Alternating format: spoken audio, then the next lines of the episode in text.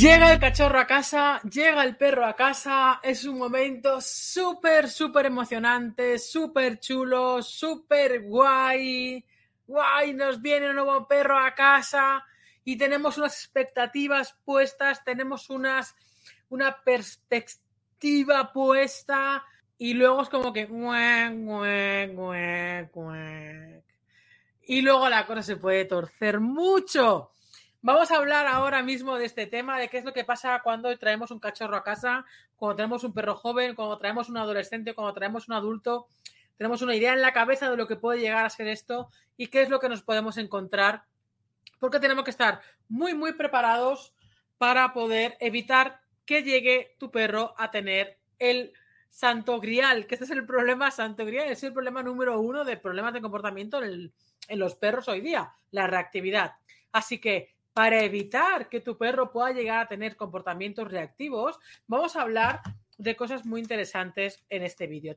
Bueno, aquí delante de tus narices tienes ahora mismo las tres portadas de la saga Desafía la Reactividad, saga que estará completa en octubre, así que pero que ya puedes reservar la saga al completo en desafialareactividad.com.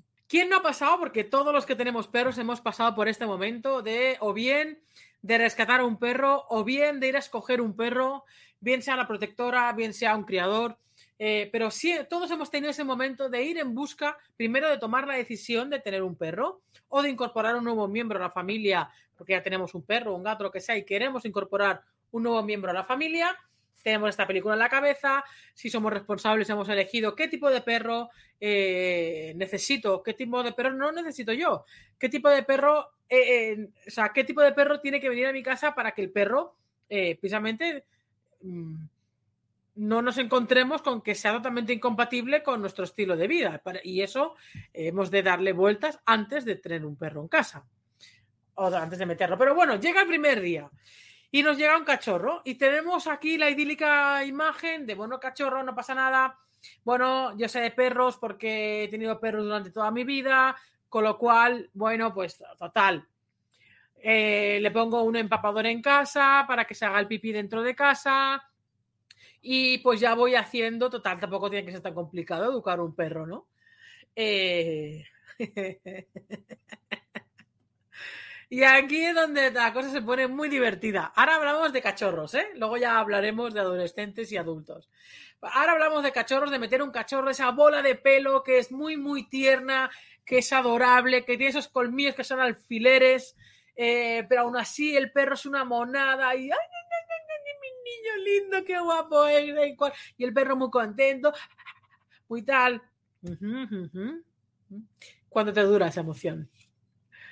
A la que el perro lleve tres días meándose y cagándose por todos lados.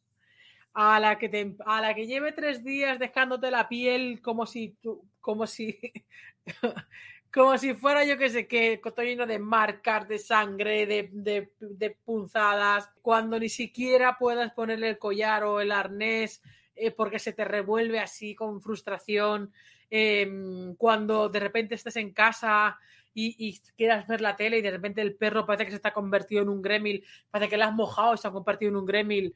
Eh, em, así de repente y está como medio loco y, y tú, ¡guau, ¿Pero qué le pasa al perro? Eh, es que te lo digo porque son situaciones tan comunes en las preguntas que me llegan que a mí me hace gracia, ¿no? Porque, a ver, me hace gracia por un lado porque no dejan de ser cosas de cachorros que simplemente es falta de información por parte de la persona, porque si las personas se informan, eh, podrán ver que esto eh, forma parte de la etapa de cachorro, lo que hemos de saber es qué hacer para que el perro pues no muerda fuerte, eh, no se sobreexcite tanto, porque lo sobreexcitamos nosotros, ojito a esto, ¿vale? Recordar la frase que siempre os digo, los perros nacen equilibrados, los, perros pueden nacer con una tendencia al miedo, con un miedo genético, con una tendencia a determinados comportamientos X, bien sean instintivos o bien sean, eh, bueno, pues heredados de, por parte genética, ¿no? De los padres y abuelos. Pero por regla de tres, los perros nacen equilibrados, los podemos desequilibrando nosotros con la convivencia.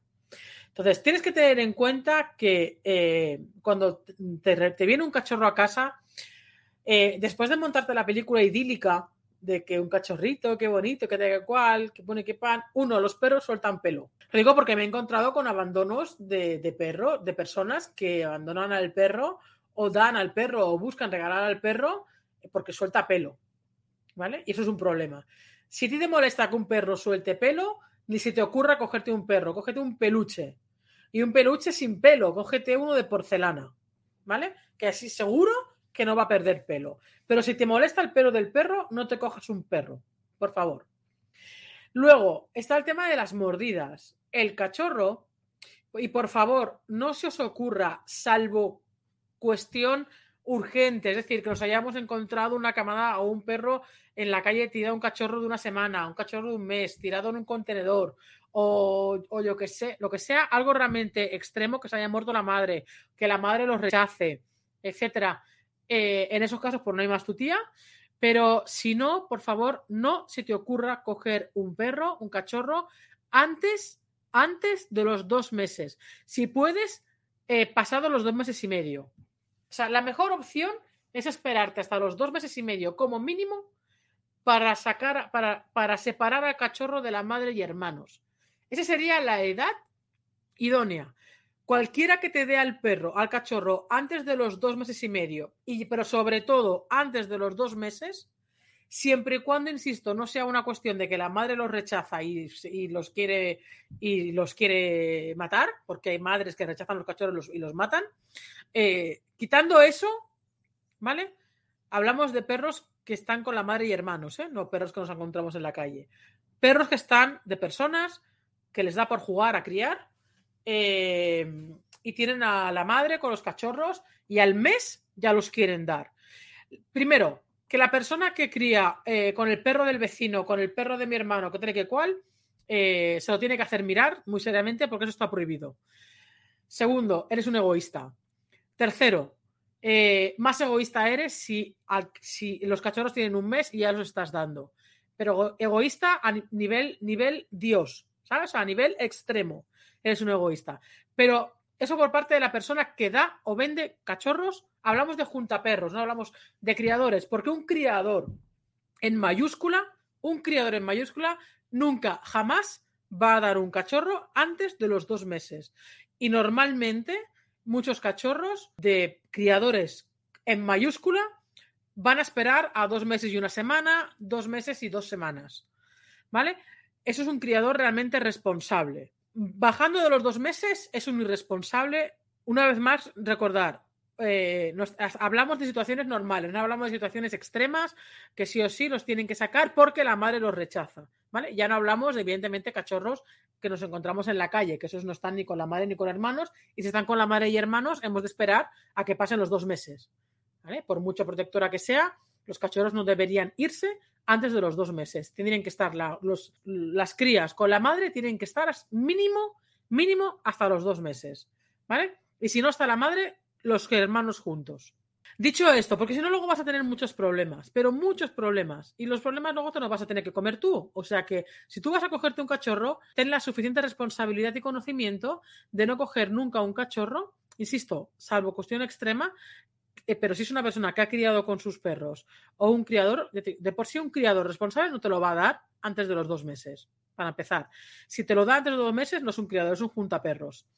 Entonces, primero, mala decisión de coger un perro, de comprar un perro, un juntaperros.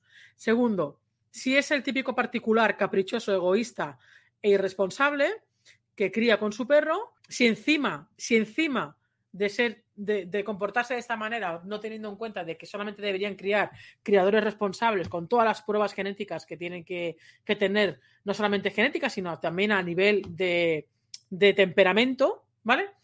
Eso los criadores responsables lo hacen, por eso los criadores responsables se pueden contar con los dedos de una mano. Quitando eso, lo demás son juntaperros y personas muy egoístas. Eh, por lo tanto, no se te ocurra o no deberías cogerte un perro, permitir que alguien te dé un perro antes de los dos meses, un cachorro antes de dos meses, porque los problemas te los vas a comer tú, no se los va a comer la otra persona. La persona se va a quitar el problema, te pero te lo va a dar a ti, porque un cachorro separado tempranamente de la madre nos puede acarrear muchos problemas. ¿Por qué? Porque el tema de la inhibición de la mordida, el tema de la frustración, o sea, de la tolerancia a la frustración, eh, hay una serie de comportamientos, hay una serie de aprendizaje que los cachorros solamente lo van a aprender con la madre y hermanos. Y nosotros podemos aportar nuestro granito de arena, pero no somos perros. entonces, lo que aprende un cachorro con la madre y hermanos, la gente dice, no, es que al mes ya están desetados. Me parece perfecto que estén desetados, pero es que lo que está aprendiendo el cachorro hasta los dos meses no solamente es comer por sí mismo. Es el aprendizaje que está adquiriendo a nivel de normas, a nivel de límites en cuanto al juego con, con, sus hermanos, en cuanto al juego con la madre, la inhibición de la mordida, es decir, el control de la mordida de que no muerda mucho, de que no muerda muy fuerte, de aprender las correcciones que le hace la madre al cachorro cuando el cachorro se sobrepasa, las correcciones que también le hacen los hermanos también a los propios hermanos.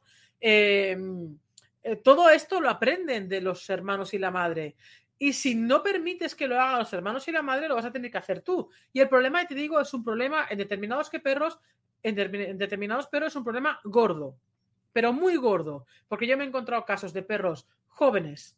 Jóvenes, hablamos de perros con 5 o 6 meses, es decir, que ni son cachorros ni son adolescentes, en los que es un problema poner el collar, es un problema poner el arnés, es un problema ponerle la correa, es un problema manipularles porque les muerde, porque tienen muy poca tolerancia a la frustración y es una pena que una persona, una familia que tiene un perro con cinco meses tenga ya este problema, ¿vale? Y muchas veces viene uno por la cría irresponsable, dos por darlo antes de tiempo. Pero bien, quitando este, este inciso que acabo de decir, cuando nosotros nos queramos una expectativa, eh, ¿sabes esas imágenes de expectativa versus realidad?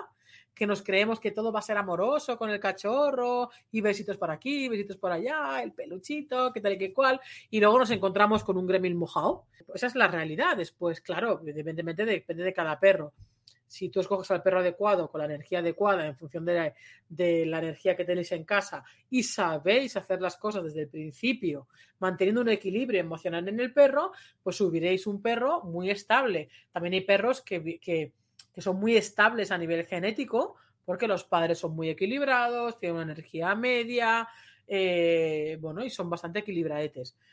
Entonces, bueno, hay perros que te lo ponen muy fácil, pero hay perros que no te lo van a poner muy fácil.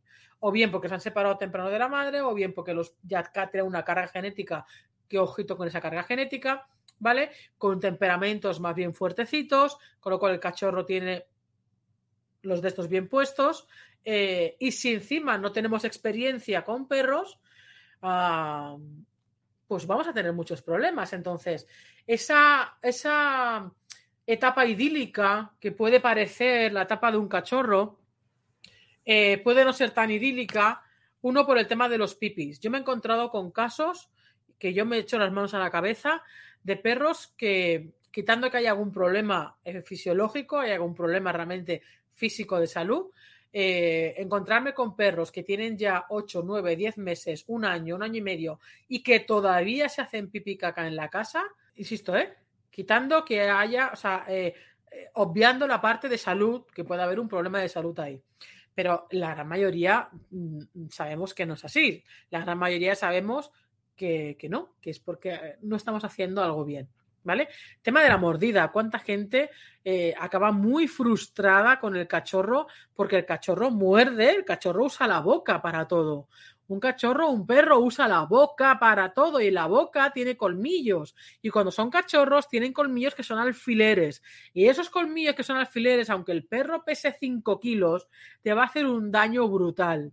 Y si encima no tiene un buen control de la mordida porque no le hemos dejado el tiempo suficiente con la madre y hermanos o no estamos haciendo realmente el trabajo que tenemos que hacer cuando el perro nos muerde fuerte, pues nos vamos a frustrar muchísimo y vamos a ver al perro como un demonio que de repente se vuelve loco y de repente nos empieza a morder por todos lados, se nos tira a la cara. Claro, es que hemos, o sea, eh, subir un cachorro puede ser lo más fácil del mundo o puede ser lo más difícil del mundo. depende de si realmente dejamos que las cosas se vayan solucionando solas o realmente nos ponemos manos a la obra desde el primer momento. Y realmente nos tenemos que poner manos a la obra desde el primer momento. Entonces, tema de pipis, tema de mordidas, temas de poca tolerancia a la frustración.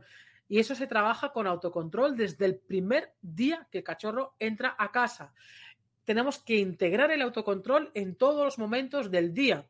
Porque si no te va a crecer un perro, te va a crecer un cachorro, te va a llegar a la etapa eh, joven y luego a la etapa adolescente con poca tolerancia a la frustración. Y esto créeme que es un problema gordo. Es un problema gordo porque la poca tolerancia a la frustración, uno, termina en reactividad, dos, puede terminar en agresividad. ¿Vale? Así que mucho ojito. Aquí te hablo bastante del tema de la gestión emocional, pero el libro número, número dos está directamente enfocado en la gestión emocional eh, gestión emocional, autocontrol y estrés canino, ¿vale? Con lo cual, reserva la saga al completo porque el número dos, si tienes un cachorro, este te va, te va a ayudar para prevenir la reactividad en un perro joven. ¿vale? En un cachorro. Te va a ayudar para, si no, si no, tienes un perro adulto con reactividad, si realmente, si acabas de traer un cachorro, este libro te va a ayudar a prevenirla, porque vas a tener que tener en cuenta una serie de cosas. Pero el libro número dos, ¿vale? Que habla sobre el, sobre, el libro número dos es este, ¿vale?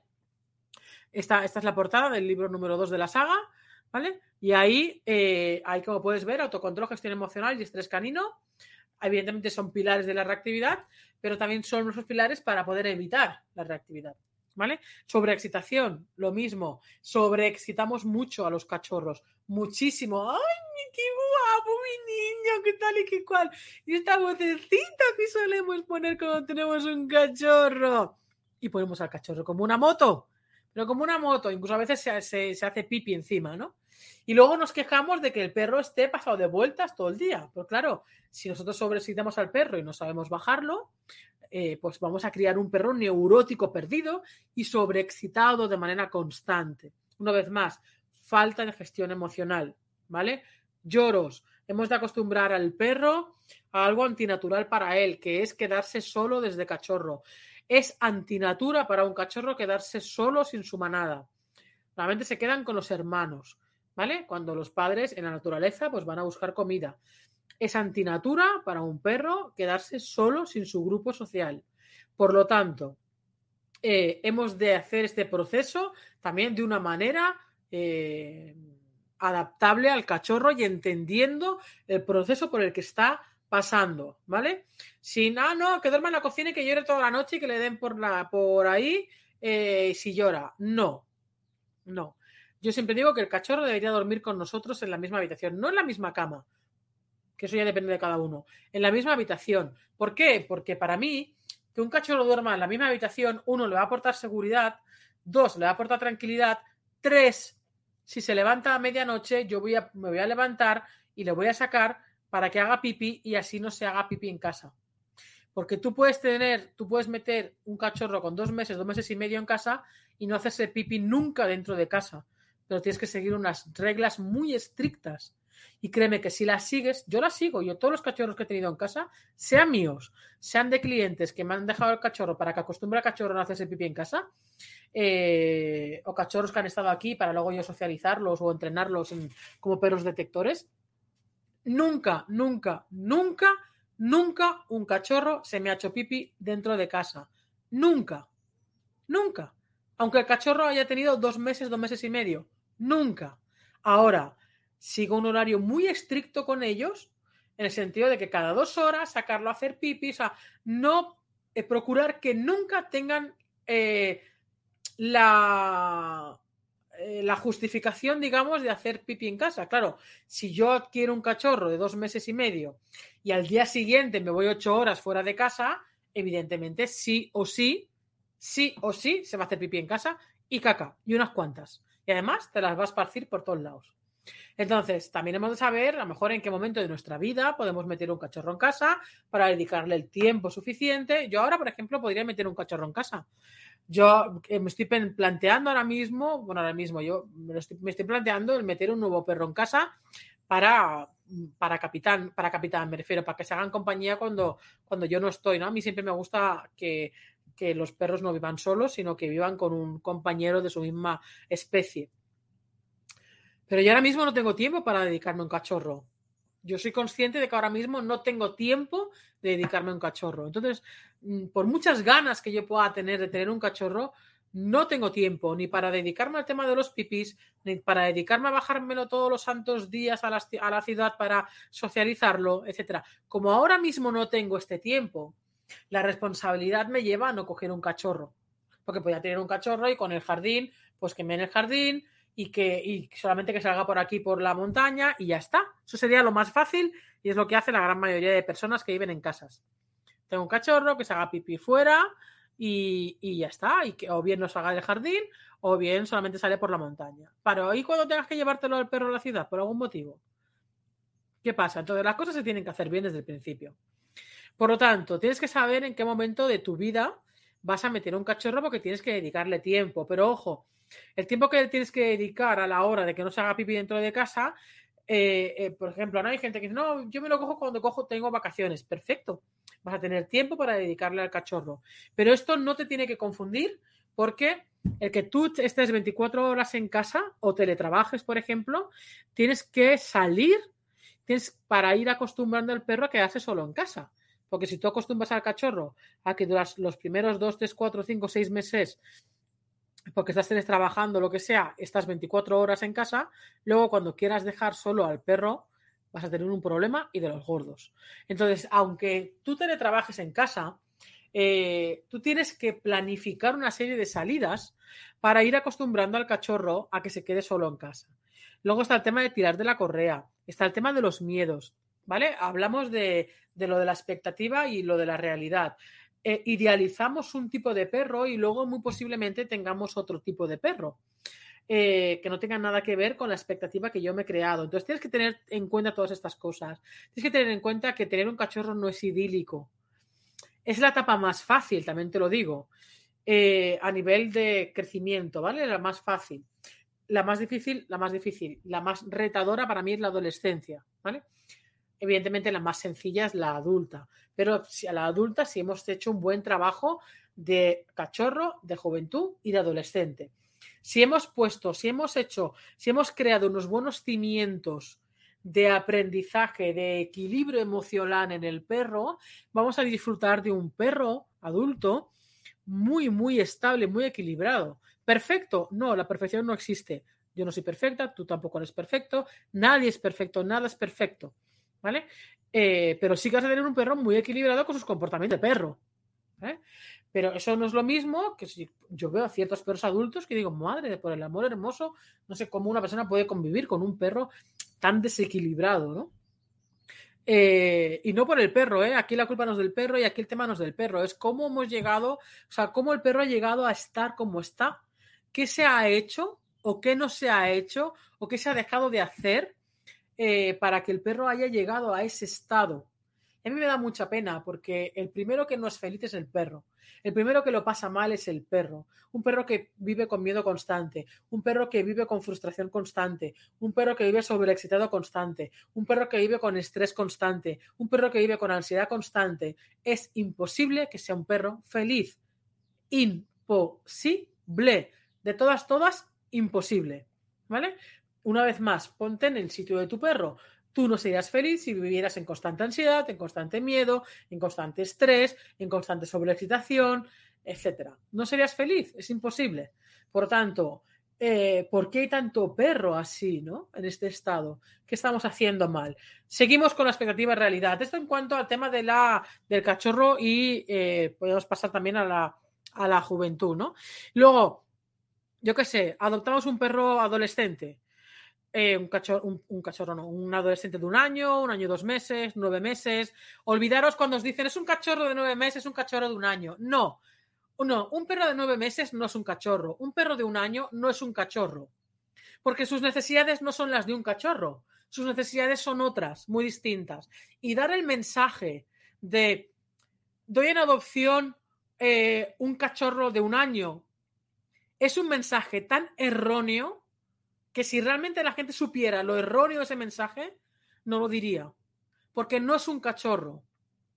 ¿Vale? Es un perro adolescente en un periodo vital de su vida completamente diferente al de un cachorro. Por lo tanto, si no lo tenemos en cuenta, eh, vamos a ver a un perro de un año como un cachorro cuando no lo es. Ni los problemas que te va a venir con un adolescente van a ser los de un dulce cachorro. No lo son. Porque cuando un perro de un pastor alemán, yo que sé, de un año, que pesa ya casi 30 kilos, y se, y se revuelque con otro perro en el parque, no es un dulce cachorro. Es un perro de un año que está en pleno periodo de habilidades sociales, de aprendizaje de habilidades sociales. Es un perro que tiene un proceso por delante muy importante y muy vital para, sobre todo, las relaciones sociales. Con todo en general, con el entorno en general, pero con los perros en particular. Por lo tanto, un perro de un año no es un cachorro. Un perro de un año te va a crear unos desafíos brutales, porque su peso y su tamaño va a ser prácticamente de adulto los, y, pero los problemas no van a ser de adulto, pero tampoco van a ser de cachorro. ¿Vale? Eh, problemas en el sentido de que la etapa de la adolescencia es un reto constante. Insisto, sobre todo en las habilidades sociales. Es un perro que va a tener, que puede tener conflictos con otros perros, bien porque vengan otros a, dárselos a él, o bien sea porque el tuyo no tenga las habilidades sociales suficientemente desarrolladas y, pueda generar algún tipo de conflicto eh, en la calle con otros perros, con otras, relacionándose con otros perros. Y es un proceso normal y corriente que tenemos que aprender a gestionar. No tenemos que asustarnos, no tenemos que ver el marcaje como agresividad, no tenemos que ver una discusión como un, como un comportamiento agresivo. Hemos de poner las cosas en su nombre. Una cosa es un marcaje, otra cosa es un revolcón y otra cosa es una pelea como Dios manda. ¿Vale? Una pelea es un problema, un problema muy grande. Una pelea es cuando dos perros se atacan y se quieren hacer sangre y se quieren... Eh, eh, bueno, hay perros que matan a otros perros, ¿vale? Evidentemente lo hay. Y pasa. Y pasa más frecuente de lo que querríamos que pasara, ¿vale? Una discusión no es una discusión, ¿vale? Es mucho ruido y pocas nueces. Y luego están los marcajes, que es, forma parte de la comunicación del perro. Pero es una fase la fase de la adolescencia es una fase vital del perro que para mí es la más importante, porque todo lo que pase en la etapa de la adolescencia con respecto a las relaciones sociales es lo que luego va a caracterizar a tu perro de adulto.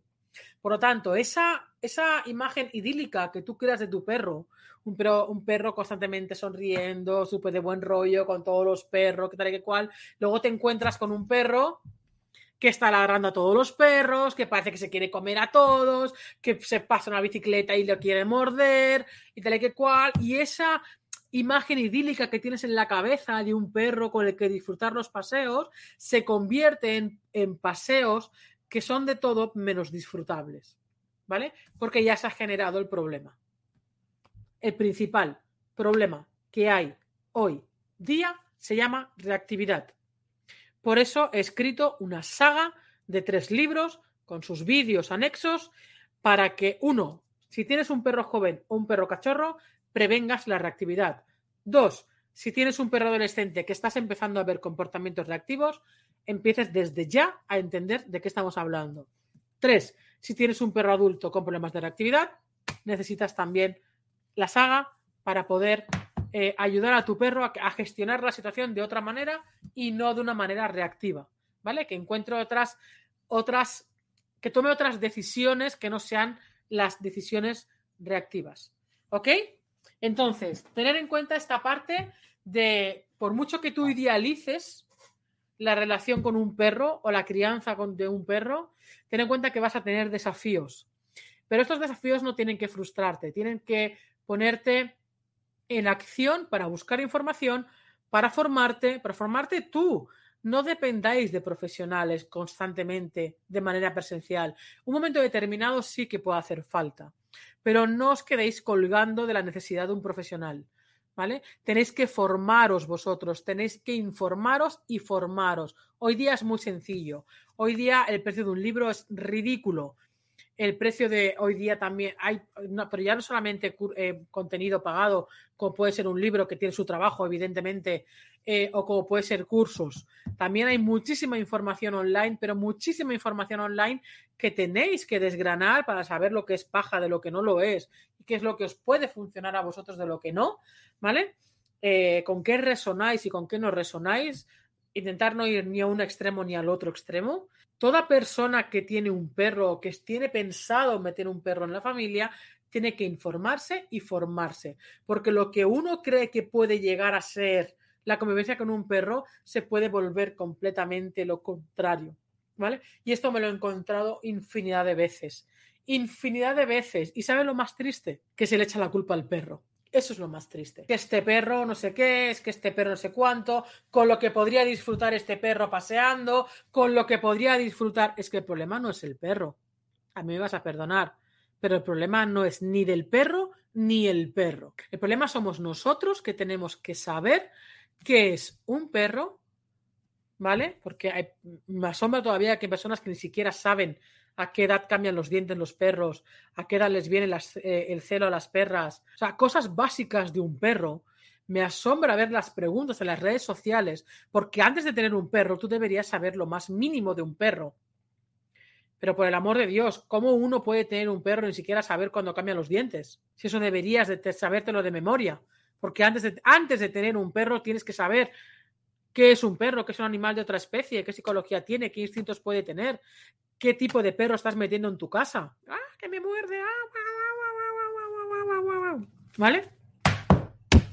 Todo esto es responsabilidad nuestra. El perro no elige estar con nosotros. Nosotros metemos al perro en casa.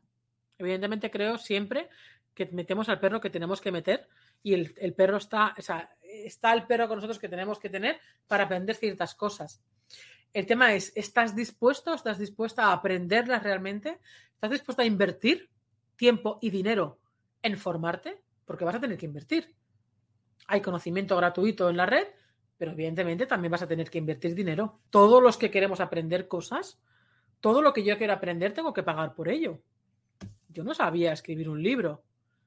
Yo no sabía muchas fases de la escritura de un libro. Y estoy en una mentoría de miles de euros para aprender todo el proceso no solamente es escribirlo, es luego que la gente conozca el libro, ¿vale? Entonces, todo lo que queramos hacer en la vida, todo va precedido de formación. Y la formación, una de dos, o inviertes un montón de horas de tiempo buscando información gratuita en YouTube, en, las redes sociales, etcétera, pero que tú vas a tener que ordenarlas, o te vas, y yo te aconsejo que lo combines a formaciones de uno, de otro, de lo que sea, del que sea, sobre todo también que leas mucho y que te informes mucho, porque cada perro también es un mundo. Y lo que te puede decir un profesional puede que otro no te lo diga. Y lo que otro te lo diga puede ser que el otro no te lo diga, porque cada uno tenemos también nuestras formaciones, nuestros paradigmas, nuestras visiones, pueden o no pueden coincidir. Eh, a veces no coinciden, pero se complementan. ¿Vale? Entonces, a veces no hay que verlo como cosas contrarias, sino como cosas complementarias. ¿Vale? Nada más, chicos. Lo dicho, tengas un cachorro, tengas un perro joven, tengas un adolescente, tengas un perro adulto, cógete la saga, reactividad.com. Cogiendo la saga al completo, la saga al completo solamente las personas de España peninsular tenéis el privilegio y la exclusividad de poder reservar la saga al completo con un segundo envío de manera gratuita, sin tener que esperar a octubre para poder leer el primero, porque el primero te lo envío ya y el 2 y el 3 te lo envío en octubre sin costes de envío. Si no, te coges el primero y luego pues, mm, pues ya comprarás el 2 y el 3, evidentemente más caro en octubre y con gastos de envío también en octubre. Pero no pasa nada, cada uno elige cómo comprar las cosas, eso faltaría. ¿Vale?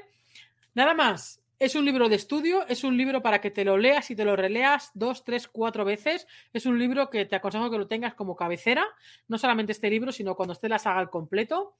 Está gustando muchísimo, las personas que están terminando el libro les está encantando, es una lectura sencilla, es una lectura fácil, tiene una serie de ilustraciones, tiene una serie de ejercicios que te aconsejo que los, que los hagas y viene unos vídeos la, eh, viene unos vídeos acompañando la lectura para poder visualizar diferentes momentos con respecto a la reactividad de los perros.